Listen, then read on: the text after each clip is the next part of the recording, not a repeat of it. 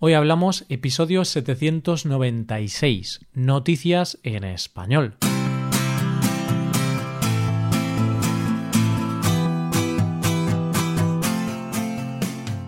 Bienvenido a Hoy Hablamos, el podcast para aprender español cada día. Ya lo sabes, publicamos nuestro podcast de lunes a viernes. En nuestra web tenemos contenido extra relacionado con este episodio. Puedes ver la transcripción completa de este episodio y una hoja de trabajo con explicaciones y ejercicios que te ayudarán a practicar el vocabulario de este episodio. Este contenido solo está disponible para suscriptores premium. Hazte suscriptor premium en hoyhablamos.com. Hola, oyente, ¿qué tal estás? ¿Cómo va todo? El jueves es un día lleno de contradicciones, porque por un lado se nota el cansancio acumulado a lo largo de la semana y da un poco de pereza que todavía quede un día para el fin de semana, pero por otro lado está el optimismo y la felicidad de saber que solo queda un día para el fin de semana. Y para que el jueves sea un día todavía más completo, ¿qué te parece si vemos las noticias de hoy? Primero hablaremos de una actriz que tuvo que luchar contra la mala educación. Después conoceremos a un hombre que lucha contra el pecado y terminaremos con la historia de un hombre que lucha contra una gran compañía. Hoy hablamos de noticias en español.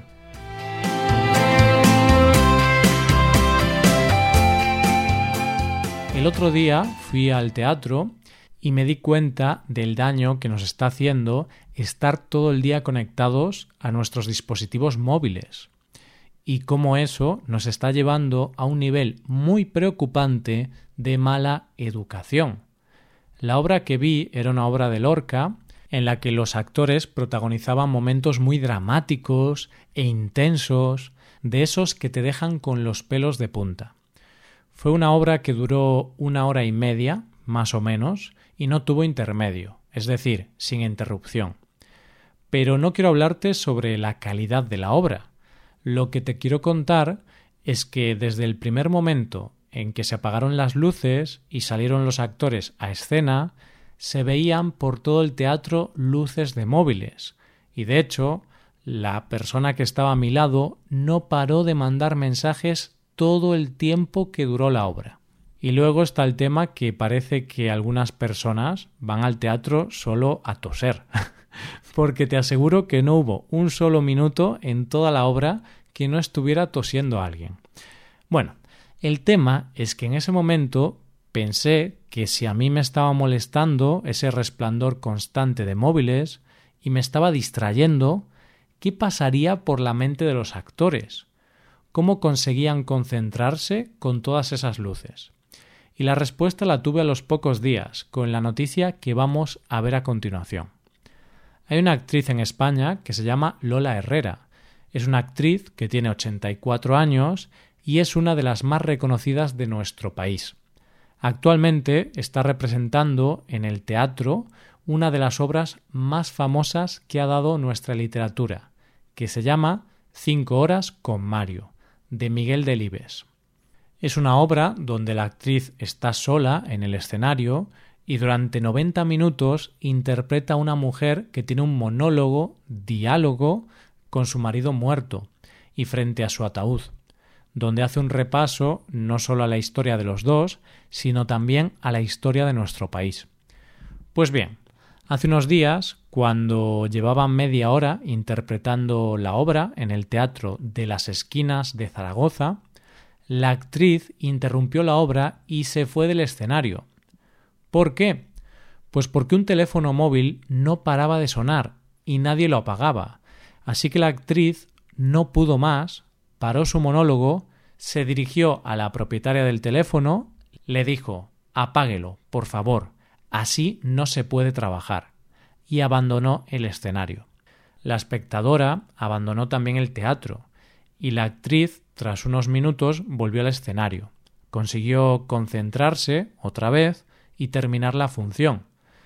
La actriz dijo que no tuvo más remedio que parar, porque dice que ese ruido es horrible, se te mete en la cabeza y te destroza. y es que según los asistentes, desde el principio de la obra no dejaron de oírse sonidos de teléfonos móviles.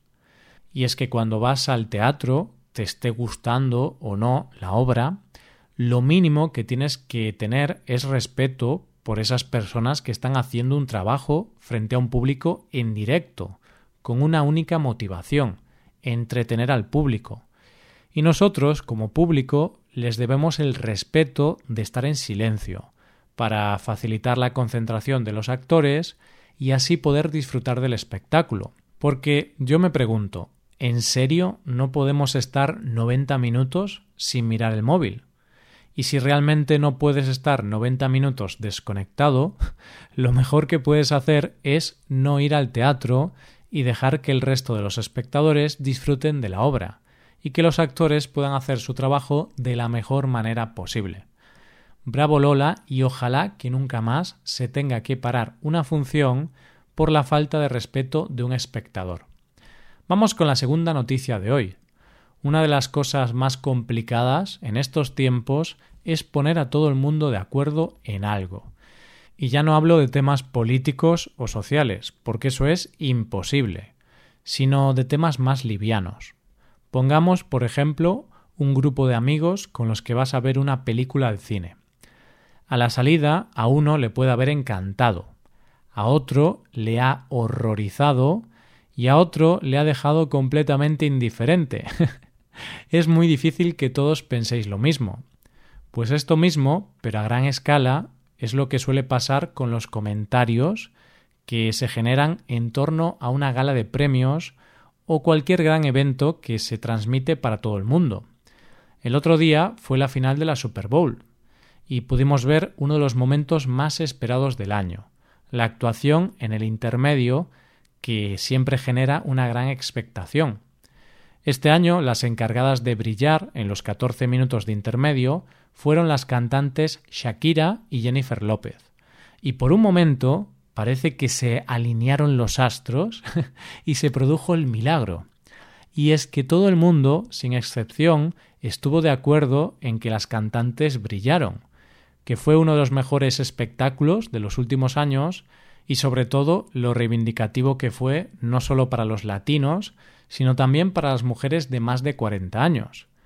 Pero cuando parecía que no iba a tener críticas, apareció el protagonista de nuestra siguiente historia, que es un activista cristiano norteamericano llamado Dave Dumbermeyer. Este hombre ha decidido demandar a la Liga Nacional de Fútbol Americano y a Pepsi por 800.000 millones de euros. ¿Y por qué los demanda? ¿Tan mal cantaron? No, los demanda por pornografía.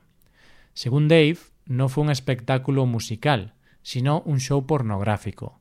Él dice que fue un ejemplo de discriminación cristiana, más propio de un club de striptease que de un partido de fútbol, y que además puso en peligro su alma.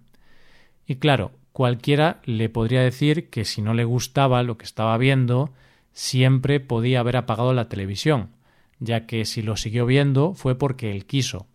Pero él dice que el problema es que nadie le avisó de lo que se iba a producir.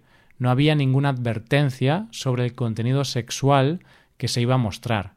Y cuando empezó, como nadie le advirtió, pues ya era demasiado tarde. Evidentemente parece bastante complicado que esta demanda pueda prosperar, porque no tiene mucho sentido. Pero bueno, ya sabes, hay de todo en este mundo. Llegamos a la última noticia del día. Tengo que reconocerte que una de las cosas que más admiración me produce en una persona es el ingenio. Cuando a una persona se le ocurre algo que nunca a nadie se le había ocurrido y triunfa, es algo que me fascina. Y no solo me refiero a grandes inventos o avances de la historia, como puede ser la persona que inventó Internet o el coche sino a gente que se le ocurren pequeñas cosas, pero que hacen sacarnos una sonrisa. Es como cuando escuchas un monólogo de comedia y hablando de cosas muy cotidianas, de cosas que nos pasan a ti y a mí, el monologuista consigue que te rías y que además te rías de ti mismo. A mí eso me parece mágico.